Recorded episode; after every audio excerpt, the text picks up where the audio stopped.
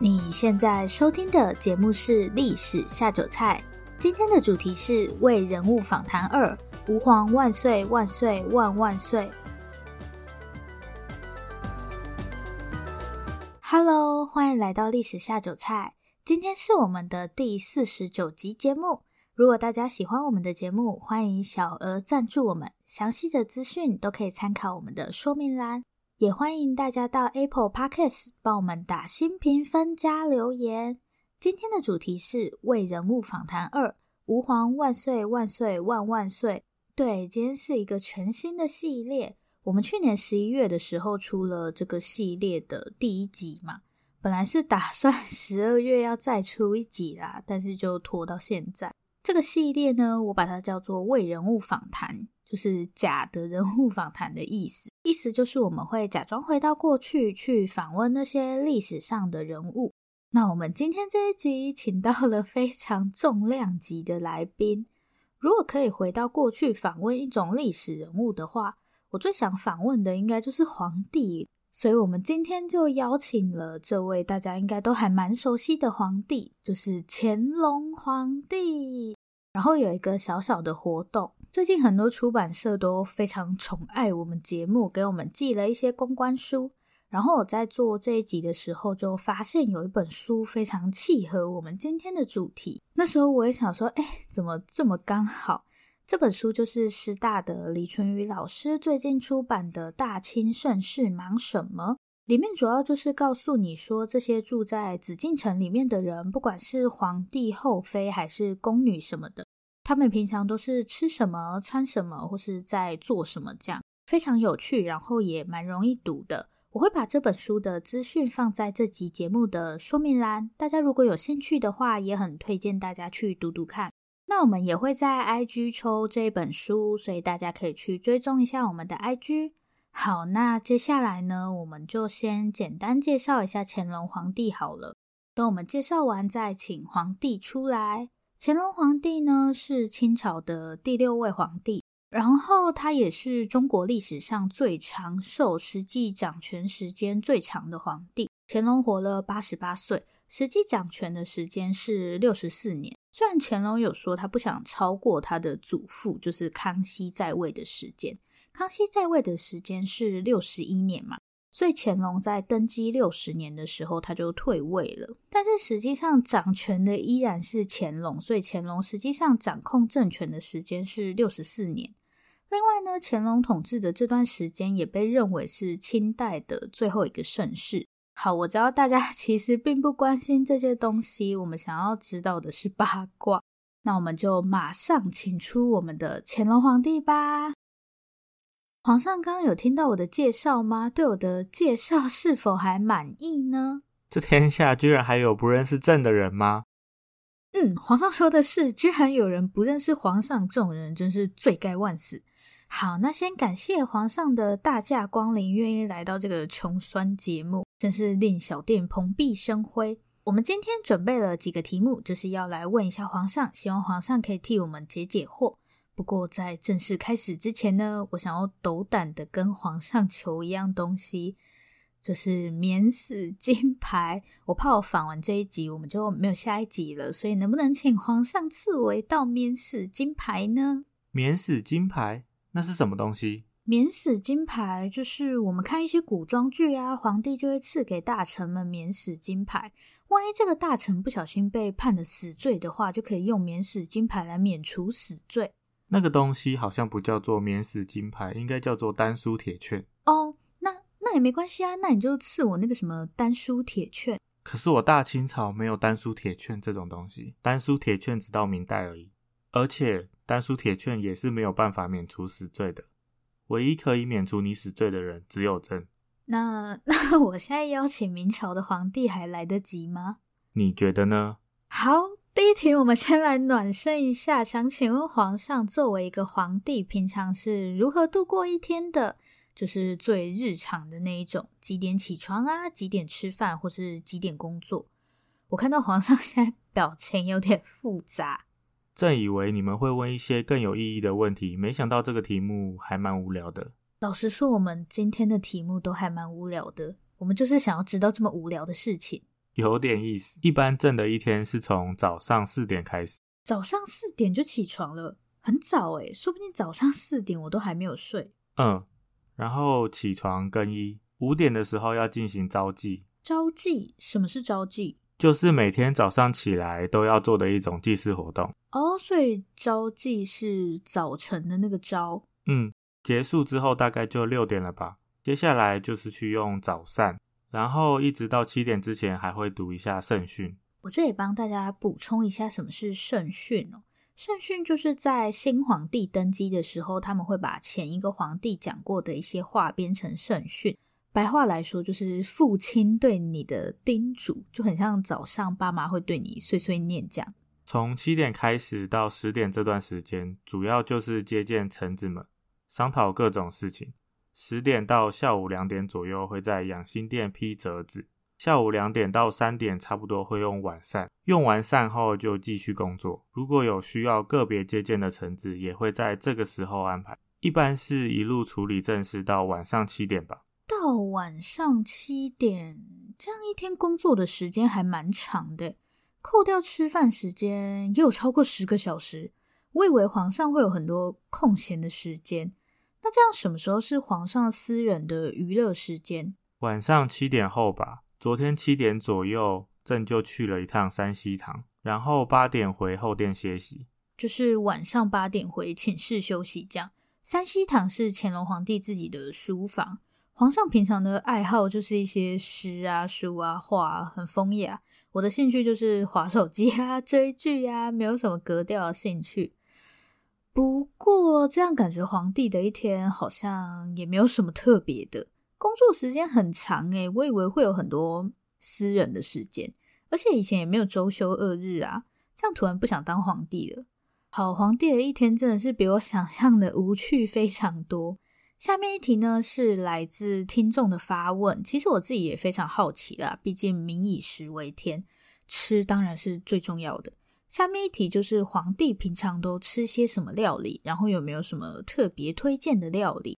不过我刚刚发现一件蛮有趣的事情，是皇上一天是只用两餐，对不对？就不像我们现在一天是吃三餐。好了，我自己也是吃两餐啦，因为太晚起床了，来不及吃早餐。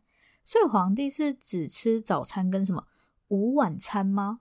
嗯，朕一天一般只用两次膳，吃什么？一般每一次用膳会有十五到二十五道左右的菜。二十五道？那那很多诶，要全部自己吃完吗？没有，吃不完的就赏赐给后妃宫人们。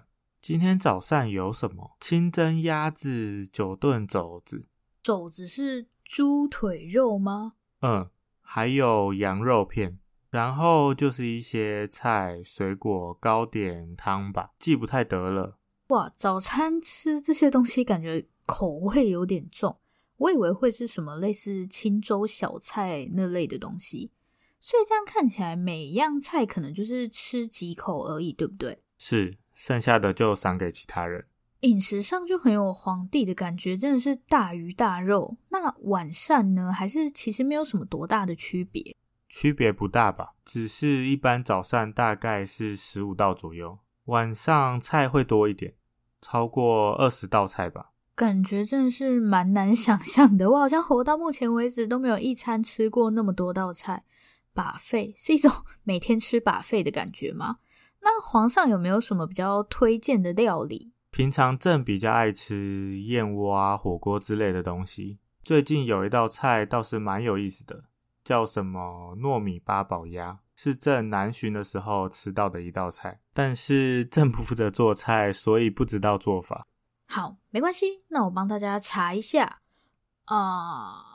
糯米八宝鸭又叫做八宝葫芦鸭，其实我也不是一个会做菜的人，所以我就简单的跟大家说一下它的做法好了。首先呢，我们会需要一只鸭子，这好像在讲废话，然后把脚跟它的翅膀切掉。下面一个很重要的部分呢，要在不能弄破鸭子皮的情况下，把内脏、骨头这些东西拿出来。是是要把鸭子剥皮的意思吗？好，我也不知道这个要怎么弄。接下来要准备火腿、竹笋、香菇之类的东西，然后把这些东西跟糯米一起下锅去炒，再放上一些佐料。最后把炒好的这些料呢塞进鸭子的肚子里面，然后这个时候要拿出一条麻绳绑住那个鸭子的身体，让鸭子看起来像是一个葫芦的形状，最后就可以拿去锅子里面蒸了。我大概简化了一百个步骤，这样。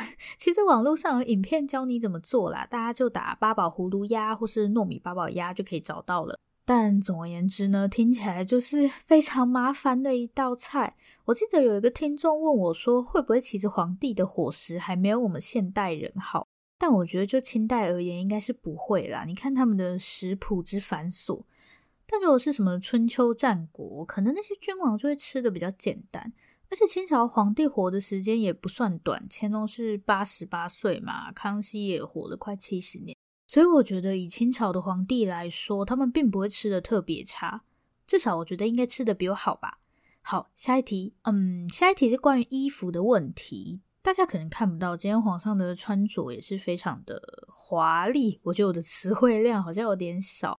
想请问皇上，一般皇帝的衣着大概是什么样子的？就是你们会在什么时候穿什么衣服，或是你们有哪几种衣服可以穿？老实说，朕要穿的衣服还真的不少。先讲朕今天身上这套好了。今天这套叫做吉服，就是吉祥如意的那个吉。一般是比较喜庆的节日，像是元宵、中秋，就会穿到这样子的衣服，就是一般你们俗称的龙袍。哎，可是龙袍不都是黄色的吗？不是黄袍加身吗？今天皇上这套不是黄色的。吉服的颜色不一定是黄色，可以看你自己喜欢什么颜色，还有蓝色啊、红色。哦，所以不一定是黄色就对了，我还以为龙袍一定是黄色。不一定，花纹也是可以按你自己喜欢的去做。那我可以看一下它的花纹吗？嗯，我刚看了一下，不是应该会有九条龙吗？我再数一次，我再数一次，一二三四五六七八，嗯，怎么只有八条？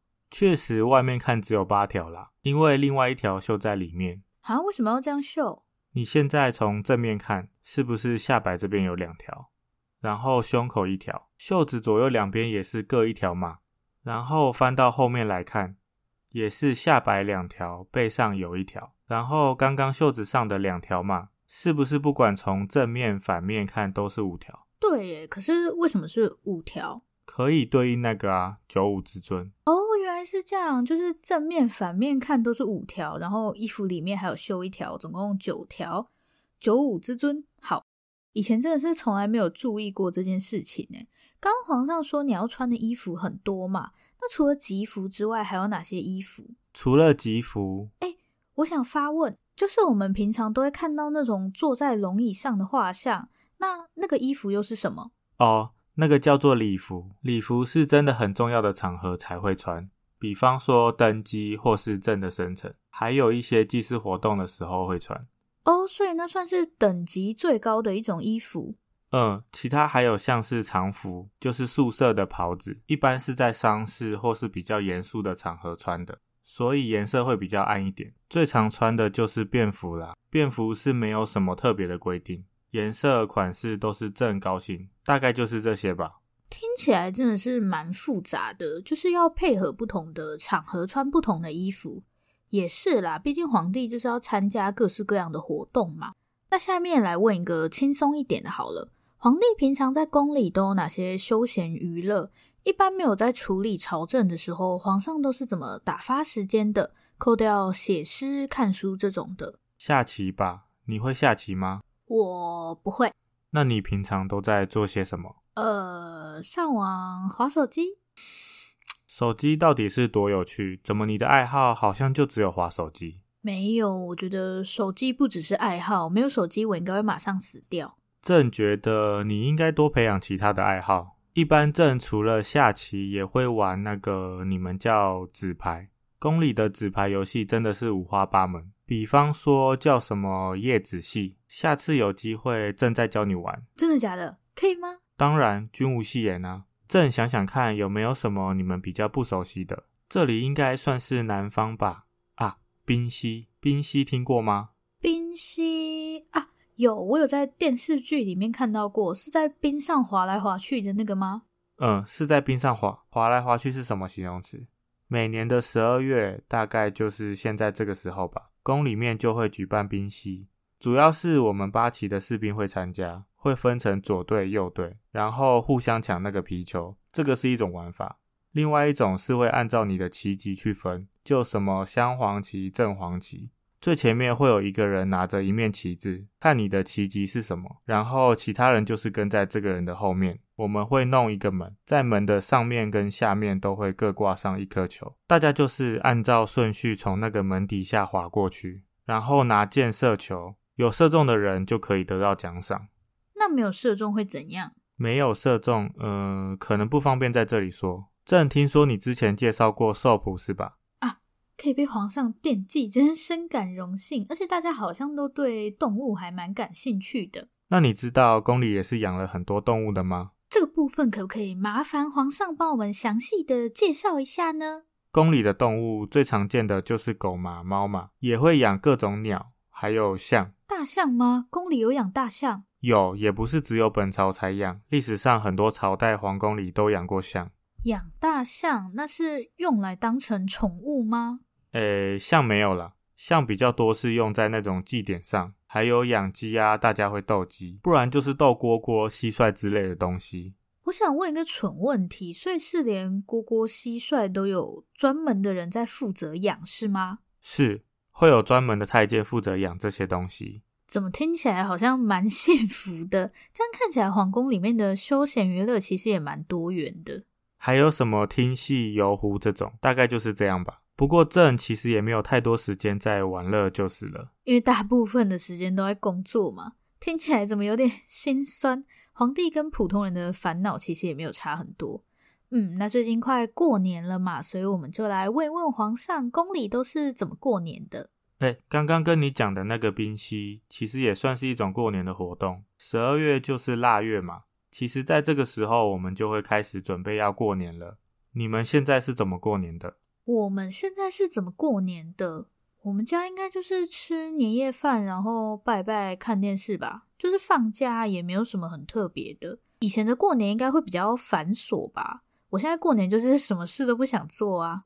所以你们不会举办任何的祭典或是仪式？没有，我们的仪式就是看电视。呃，好。元旦那一天的子夜，就是你们现在大概晚上十一二点吧。我们会有一个叫做明窗开笔的仪式。元旦这一天，朕就会穿着刚刚说的礼服出现，因为是很重要的场合嘛。不过这里的元旦不是我们现在的国历一月一号，是农历年。然后礼服就是大家会在画像里面看到的那种衣服，就是坐在龙椅上穿的那种。对，因为是一年的开始，所以非常重要。那明窗开笔就是朕会亲自写下一些吉祥的话，来帮天下臣民祈福，希望新的一年也可以很顺利。嗯，是一种新年新希望的感觉。然后接下来就是各种祭祀活动，祭天、祭神、祭祖，还有各式各样的宴席。比较特别的是，因为所有人都会来参加祭祀嘛，所有的藩王、大臣什么的，所以朕会在祭典上把祭神的肉分别赏赐给大家。然后新年还有一样东西是一定要吃的，就是饽饽。什么是饽饽？饽饽是我们满人过去在关外的一种主食。有人好像会说饽饽是水饺，但其实饽饽的种类有很多。简单来说，饽饽是一种对糕点的统称。比较有意思的是那个吉祥饽饽，他们会在饽饽里面放碎银子，然后拿来给朕吃。如果朕可以吃到包着银子的饽饽，就是象征吉利。我以为吃到包着银子的饽饽是代表皇上的牙齿很危险，但是呢，他们通常会拿四个饽饽来，其中两个是有包银子的，然后他们会跟朕说要吃三个饽饽。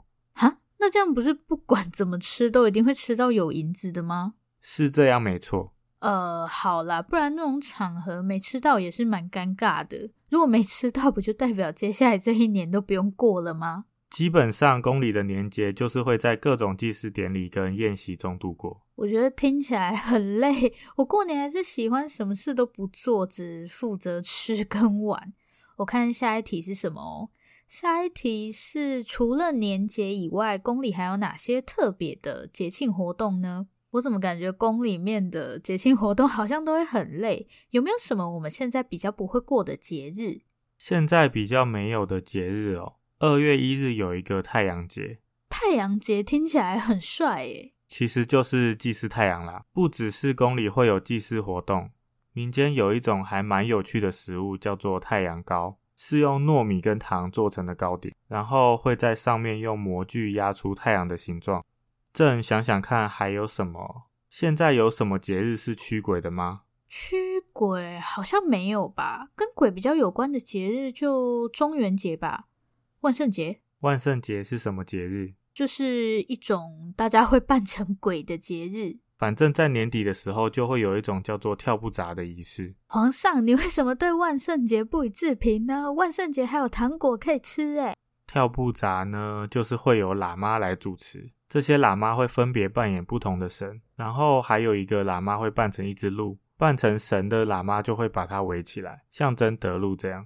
啊？为什么这样是象征得鹿？因为鹿啊，就是抓到鹿。哦，谐音梗。可是这样没有驱鬼啊？驱鬼在后面，他们在进行仪式的时候，会在周围放很多那种草做成的人偶。仪式结束之后，就会把这个人偶拿出去，象征邪恶的鬼被赶出去。所以皇上，你在这个仪式里面扮演的角色是？没有，我就在旁边看。哦，原来如此，真的是非常重要的角色呢。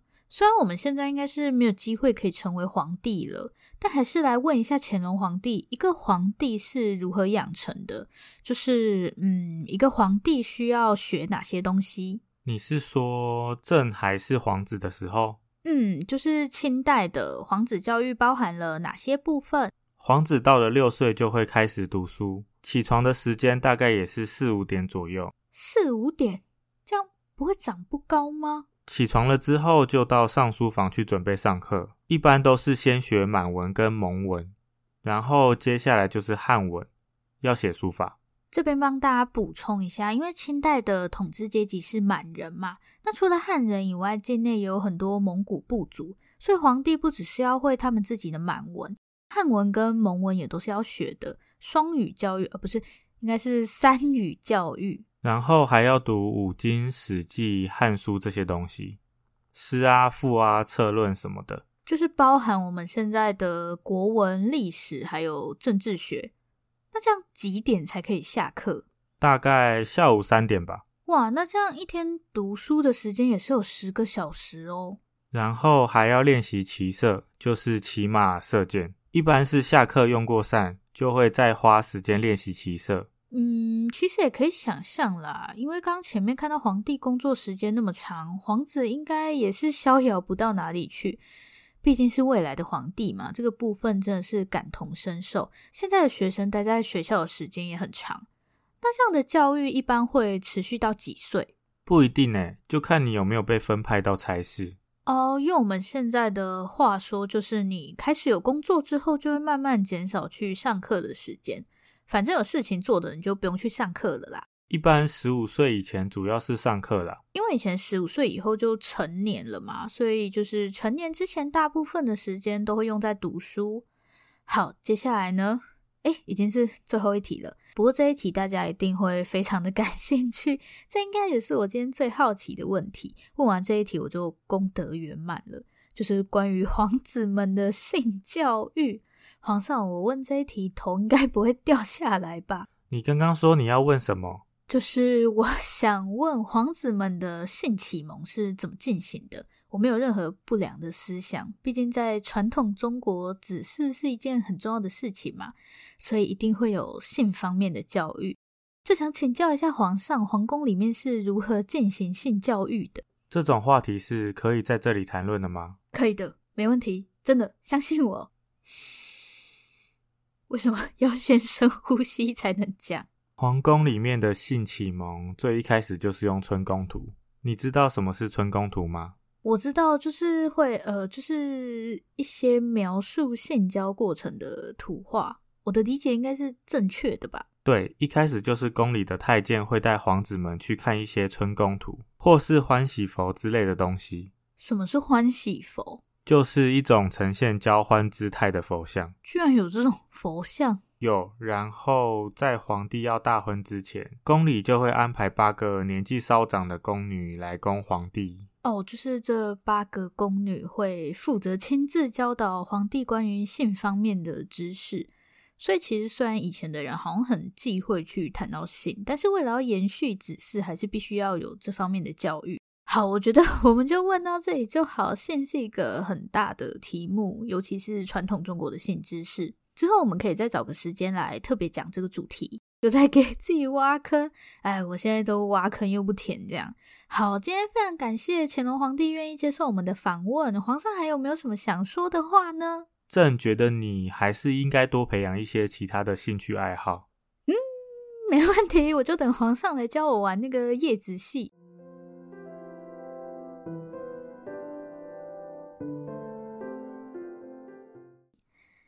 今天我想跟大家闲聊一下，这集是我们二零二一年的第一集嘛。刚我们不是有聊到说，皇帝会在新的一年写一些吉祥话来祈求这一年都可以很顺利嘛？但我现在对这个新的一年呢，有点忐忑。上礼拜不是元旦连假嘛，我想说跨年人会很多。所以我就打算要搭高铁回桃园，因为就不想要挤那个区间车。平常高铁不是过那个闸门你就直接进去了嘛？但是那天就有一个工作人员在闸门外就开始看你的票。一开始我也没有多想，然后进去之后就发现，呃，人超多，人山人海，都快要没有地方站了。这样，我想说这就是跨年的威力嘛。然后我就等嘛，因为那个时候离我的车来还有二十分钟吧，我就有听到广播说车子有误点。那个时候大概是晚上的八点三十分左右，然后广播就说本来二十分左右的车有误点，这样十几分钟还好嘛。但我后来仔细听，发现那不是八点二十几分要来的车，是七点二十几分，所以它已经误点超过一个小时了。大家如果有看新闻的话，可能就会看到，因为那天下午有一个大型气球缠住了高铁的电线，所以就整个大误点。好，这个就是我二零二零年最后一天的遭遇。但我这个时候还不知道的是，这只是一个开始而已，不是结束。一月三号准备要收假回来了嘛？我想说，那我就搭火车好了。结果火车到内地站都还没有出桃园就停了。可是台铁误点本来就是非常常见的事情，所以我也不以为意。然后广播就开始请我们耐心等待啊什么的，等着等着就从请我们耐心等待到建议赶时间的旅客去转乘其他交通工具，然后我就整个到底是又发生什么事了？就是我们前一班的区间车撞到行人，所以整个就卡住。然后我那天回到台北就花了整整三个小时。下次连假我搭什么交通工具？提前跟大家说，大家不要搭。这运气也太差了吧，真受不了。所以我就在想说，怎么办？一年的开始就这样，好像不是很顺利。好吧，我们还是来阅读一下听众留言。今天要阅读的这则留言比较特别，是在去年的十二月三十一日，来自文建成的留言。对，我是特别把它挑出来的，因为他跟我同一天生日，祝文建成生日快乐，也祝我自己生日快乐。虽然已经过了一段时间，最后大家记得去追踪我们的 IG，参加抽奖活动。今天结语要不要让 皇上来帮我们念一下？可以吗？皇上要念什么？就这个，好，开始。这里是历史下酒菜。如果喜欢我们的节目，欢迎订阅我们。最后，最后，如果你收听完，如果你收听完本集节目，有任何的想法，希望与我们交流，或是有任何的建议心得，都可以留下你的评论。我们也会在下一集节目里回复大家的评论，大方的留下评论。如果你真的真的很害羞，那就订阅我们吧。这里是历史下酒菜，我们下次见，拜拜。